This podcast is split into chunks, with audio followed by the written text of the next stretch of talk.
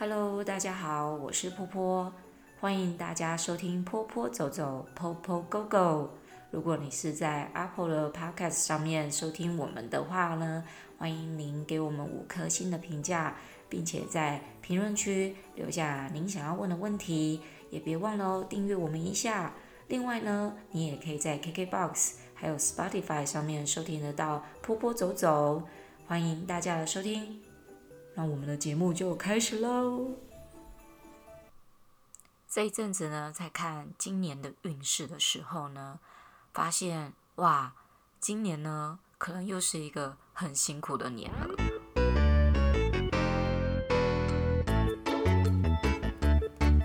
不知道大家在职场上面是不是都有遇过像小人这种人物呢？其实职场上的小人很多很多。有一些时候呢，是你不知道为什么他就蹦出来，但有些时候可能是自己养出来而自己所不知道的。我在这二十几年的教学过程中遇过的小人，就是层出不穷啊，那没有间断过，他们也从来不会消失过，他们只会一直不断的出现而已。即使你已经很小心的避免，然后再处理人际关系，就是有的人他就是不知道为什么，他就是会变成一个小人。不知道是不是我我跟土地公拜的不够多，还是呃给那个土地公吃的糖不够多？但是我觉得有一些时候，这种呃职场上的小人啊，他们其实有分几种。一种小人，他就是很羡慕你的工作能力，他自己达不到，或者是你拥有他所无法拥有的呃某些事情哦，你拿得到他拿不到的 case，这个都是来自于嫉妒。然后有一种小人，就是你可能无形中去冒犯到他，他觉得很介意，久而久之，他就变成在你背后搞你的小人。另外还有一种小人，是你根本就跟他没有任何的交集，但他不知为什么蹦出来变成你的小人。我觉得职场上面的小人，通常都是因为有利益关系的存在而产生的。我现在讲一个例子，就是我很我很久以前在跑幼稚园的时候。呃，其中有一间幼稚园的一个班级老师，他很常在，就是我的课，呃，我在他们学校教课后的才艺课。我有一个学生是他们班上的同的学生，他常常他跟那个学生的妈妈很好，他常常跟那个妈妈在聊天。然后我后来发现到奇怪，那个妈妈怎么对我常常有意见，都问我说：“诶，我女儿画今天画这个东西是她画的吗？”我说：“对啊，这是她画的，她上课自己画的。”那妈妈接着说。我才不相信这是他画的呢。第二点呢，他有时候会跟我讨，老师，你的学费是不是有点偏高啊？我说不会啊，我这个人很合理啊，含材料费在里面根本都还不到四百块钱，我不知道哪里贵了，这是我内心话啦。当然，我表面我我的表面上面我还是很温馨的跟妈妈提醒说，这其实都是含了所有的费用在的，包含孩子所有的课程之后的一个 package。但是妈妈。有时候哦，不太了解才艺老师跟学校之间的财账问题。像我们跟学校的财账是很简单的，学校四十 percent，我们六十 percent。那我们拿的多是因为我们要负担材料，还有小朋友可能他每学一阵子，你要帮他做一点点的成果的表现。还有就是说，你要帮他集结成册，你买画册这些，通通都要用到钱。别忘了，还有老师的人力成本在里面嘛。这个妈妈呢，她会问我这些问题的时候，就问很蛮常问的。我就后来就跟他说：“妈妈，如果你觉得有些呃疑虑的话，你觉得这个孩子在这边学习中呃那个内容你觉得不适合，其实你们也可以去别的地方学。”那妈妈啊，没有没有啦，我们不是这个意思。我我就一直觉得很奇怪，阿丽。诶，又要马儿好，又不要马儿吃草。他常常来嫌东嫌西，等一下嫌自己小孩画的东西差，等一下嫌贵，等一下嫌嫌嫌什么的。因为我跟这个家长其实呃交集就是只有跟孩子结束绘画过程的时候跟他做一下交流。后来有一次我经过这个小朋友的他那个班级老师的门口的时候，我听到他很大声，就是这样子。你讲人家坏话，然后没有在顾虑就是要小声还是大声的，门还打开的。他就跟那个家长说：“哦，那个我跟你讲，那个老师的费用啊，真的是偏高诶。你哦最好啊不要在他那边上课，而且啊他哦真的哦很缺钱呢。”那我走过去的时候，我就觉得很纳闷，我到底哪里缺钱了这样子哈？那他又怎么知道我缺钱了？我觉得我没有在缺钱，他怎么会觉得我缺钱呢？是我穿得太寒酸了吗？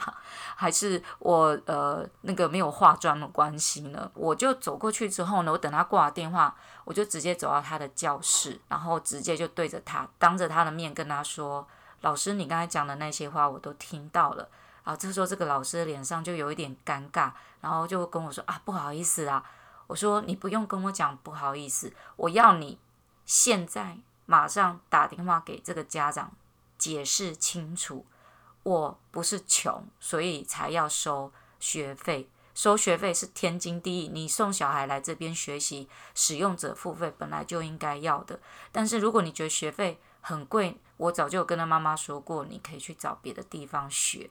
那如果这些事情都是你跟他讲，我要你现在马上打电话跟他解释清楚这件事情，因为你严重。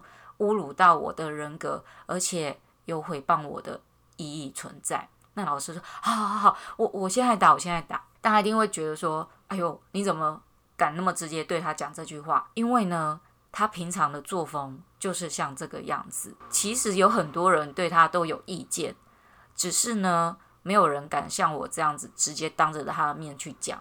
那他今天会自己敢认错这件事情，是因为他被我当场抓包嘛？我才发现这件事，这个家长也是这一堂课程的一个小人之一。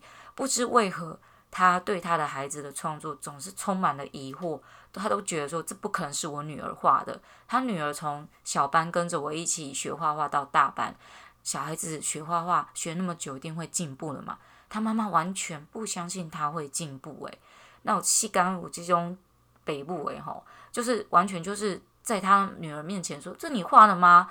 怎么会像你画？你怎么可能画那么好？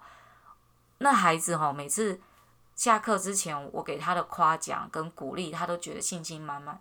但是，一到下课，如果他妈妈有来的时候，给他来一句这个批评，那孩子就好像泄了皮球一样，又泄了下去。今天真的不知道是这个妈妈呢，自己本身就有点问题，还是那个老师煽风点火的问题？我觉得可能都有一点。那另外一种呃状况会遇到小人的时候，就是。我们可以讲说他是同事。我们才艺老师其实没有很所谓的同事，这个同事可能就是说同行啦，他可能都是一样在教美术画画的。那我在许久以前，就是我刚进入这个美术教育的呃领域里面的时候，我是先去一个美术教室工作。那在那边呢，认识了一位呃一样是美术老师的同事，他觉得他自己非常的有能耐去做很多事情。那我们都有共同朋友，他的机会其实很多也不少。有一阵子我离开了美术教室，我想要自己跑教室，他就常常很可怜我，给我很多的，好像工作可以去找工作的一些机会啊，帮我在一零四上面找啊。那我就跟他说啊，真是不好意思让你帮我找工作，这没关系，我会慢慢找。那你呃不用太麻烦这样。他也跟我说不会啦，没关系啊，就顺便一起找，因为他当时也在找他，他也出来独立，想要自己跑教室。那这就是各凭本事喽。在几年的呃努力之下呢，找到了蛮多的 case，不管是补习班、幼稚园啊，或者是呃妈妈的自主课啊，就是多到就是我已经没有时间再去装别的 case 进来。然后这时候他不知道我的工作状况。那有一次我们就是。就是共同的朋友，我们就是一起呃吃饭聊天，然后就问到大家最近的近况，但我还是尽量低调一点。不过这个可能自己以为的低调，并没有很低调。后来我才知道说，我有提到我在某一间幼稚园工作，我觉得那边环境很好。然后不知道怎么搞的，他就突然在我们那次聚会完没有几天之后，他就突然到这个学校要来面试。那个学校正在呃应征，就是幼稚园老师。然后他去面试的时候呢，我是从办公室经过，突然看到他，我想，哎，哎呦，他来面试怎么没有跟我知会一下？我还可以帮他说几句好话嘛。他面试完了之后呢，我就跟那一家幼稚园园长说，哎，你刚刚面试那个是我以前的同事哎。然后那个园长就说，啊，他是你同事，他怎么没有说一下？这样至少大家都认识啊，可以引荐一下。我说对啊，不知道为什么他没有。跟我提这件事，他就好像就偷偷的来应征一样。那个园长就说：“哦，他有说啦，他也可以教美术，他也可以教美术。”我那时候听到，我就觉得有点不妙。那园长跟我说：“呃，他看起来哦是蛮想要来应征美术美术老师的，虽然他来应征的是那个幼稚园老师。那当下我就警觉到一件事情，就是我真的识人不清，他想要来抢我这间幼稚园的工作。那不过就是人人在做嘛，老板会看啊。那所以呢，后来他也没抢成功。那中间呢，他比较收敛一点了，因为我们是我们就是同事了嘛。那我也很直截了当的跟，我觉得有时候对小人讲话就是要很直接，你不用跟他客客气气掩饰什么。你怎么来这边要找工作，没有先跟我知会一下，好歹我也可以引荐你啊。你根本就是可以直接进来工作啦。那他就说哦，没有啦，就想说先来看看啊，这样子。我以为他跟我说没有啦，我不好意思麻烦你这样子帮我走后门什么的。他也也没有谦虚，他就只是说。我只是来看看啦，就没有想到就来工作了这样。其实他来这间学校之前呢，换过好几间幼稚园了。那后来他在这个学校真的就出了很多的问题。我觉得小人就是这样子，他呢就是一个小人，所以他处处做事情呢，就是会用一些小聪明在做事。后来老板也发现了，那也发现他做了一些就是危害学校行政上面的一些安危，就是。呃，跟偷窃有点关系。学校觉得这个时候不行了，那他也觉得东窗事发的时候，就自己自动提离职。提离职的时候呢，那个我们那一位园长终于想到说，诶，我应该打电话去问一下他以前的老板。其实呢，在他之前的老板呢，没有说他什么坏话。我觉得这个都是很话中有话，大家都要很清楚那种话里面。他跟我们这个园长只有很简短的说，哦，他还不错啦，哼，算是一个不错的老师。这样子没有多的，这个时候哦，就应该要去多想一下。如果他是一个真的在那边做的不错的老师，第一个干嘛要离职？第二个就是你做的很好，学校也不太容易会让你离开，他会想要留住你。第三个就是越是简短的赞美，越是有很大的问题在。后来他离开那间幼稚园了，当然他的来去跟我无关，因为我都依然做我的工作。那在这件事情之后呢？呃，又过了几年，那我在有一个单位担任讲讲师的工作，他刚好报名来上课。那那一个他报名那个课程呢，呃，有点像是政府提供的那种免费呃就业课程，就是帮助你可以再度就业的课程。那什么课程呢？就是跟师资美呃美术师资有关系的。他一走进教室看到我之后，他的脸上的表情是吓了一跳。接着他就问我说：“你也来上课啊？”我说：“哦，对，我也来上课。”那个时候我正在课桌的旁边，正在弄东西。那他就哦这样子哦，他以为我是去上课的学生。然后接着呢，我就走到讲台，跟大家说：“大家好，呃，我是今天来上课的讲师。”台下的他脸上充满的就是惊讶到不行的表情，接着那个表情就开始变成不爽。哦，我就没有再注意他了，我就开始上我的课。那上课不到一分钟，他就拉着他旁边的同学，那个同学是他拉着一起来上课，两个人就开始稀稀疏疏、稀疏开始聊天，然后越聊越大声，聊到我都可以听到说：“诶，不要上这个老师的课啊，他上得很烂呢。”这样子，我就听到我说：“呃，这位同学，你有什么想法吗？要不要提出来说说呢？我刚刚讲的这一个这个内容。”他就说：“没有啊，我没有什么想法。”态度就是非常的不屑。我觉得我们为人师表呢，就是我们有我们自己的包容心，所以我就继续上课，我也没有理会他。后来他讲话声音真的实在是太大声，旁边的同学都开始瞪他了。他们怎么都没有感觉哈？我就觉得小人有时候就是脸皮厚。后来我就跟他说：“呃，这两位同学，如果你们要聊天，你们可能要先到外面先去聊，因为还有很多其他同学要上课。”他们两位呢就很不屑的。站了起来，把包包呢很大声的收拾完之后，扣把椅子靠上，然后呢把门很大力的关上就出去了。我在想说，我当讲师是惹你哪里那么的不爽啊？每一个人有每一个人的努力，还有那个不同的成就的养成。呃，你今天是学生就学生，我是讲师就讲师，并不代表就是你比较 low，我比较高。但你这样的作为就。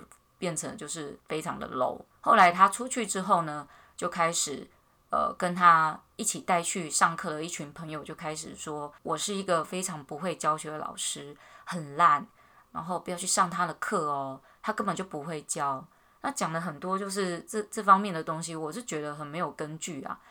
如果我上的很烂，是什么上的很烂？教的不好是什么教的不好？我不会教，是我不会教什么东西。那我会知道的原因是，呃，跟着他一起去吃饭的同学里面有一个刚好又是我的另外一个班的学生，他就回来跟我说：“老师啊，这个人你真的要小心，他到处在传你的那个，很像是留言一样。”啊，我就说：“哦，这样子哦。”其实我一开始哦很不高兴。那你说我到现在。有没有对这个人还不高兴？是没有，但我也不会觉得我需要去原谅他什么。后来呢，我就跟一位前辈聊到这件事，那前辈就跟我讲，呃，小人就是这样，嘴巴永远都是关不上，像泄了洪一样的在拉屎。那旁边的人呢，一定会闻到那个臭味的。但是你呢，得要洁身自爱，远离这一个拉屎的人。突然之间就觉得，对，我去碰这个拉屎的人，他。拉出来的话，那些屎，那我碰了我的手，不就更脏了吗？又臭又脏。那那个前辈又说，现在呢是你正在要赚钱的时候，现在有这么多课，呃，在邀着你要去上课，你现在当务之急应该是把你的工作先做好。这样的小人，他就是要阻挡你往前，那你还让他来阻挡你吗？我想想也对吼，这件事情我没有再跟他多计较了。后来跟我们的共同朋友聊起来的时候啊，诶，其实共同朋友们呢对他是充满了同情，觉得他好像童年不顺啦，后来婚姻也不是很好啦，那就说啊叫我要同情他，跟他们讲说他的不幸关我屁事啊，又不是我造成他的不幸。刚刚跟大家分享那两个案例呢，就是我在这个职涯上面呢遇到了两个让我印象比较深刻。然后很直接明显的小人行为，呃，也有那种就是很不明显的，但其实我都记不太清楚了。我这样是会让那个曾经对我就是呃在后面想要搞我的小人会更生气，因为我根本就忘记了他对我做过什么事情。那这也是个好处，我们就是知天安乐，有些事情可能印象比较深刻，但是呢久了又会忘记。我觉得对付小人最好的方式就是健忘。永远都不要记得他对你做过什么事情，然后你看到他之后，你还会跟他打招呼，哎嗨，他还觉得莫名其妙。我前面不是才陷害过你吗？那这种呢，我觉得对小人来讲是最好的报复了。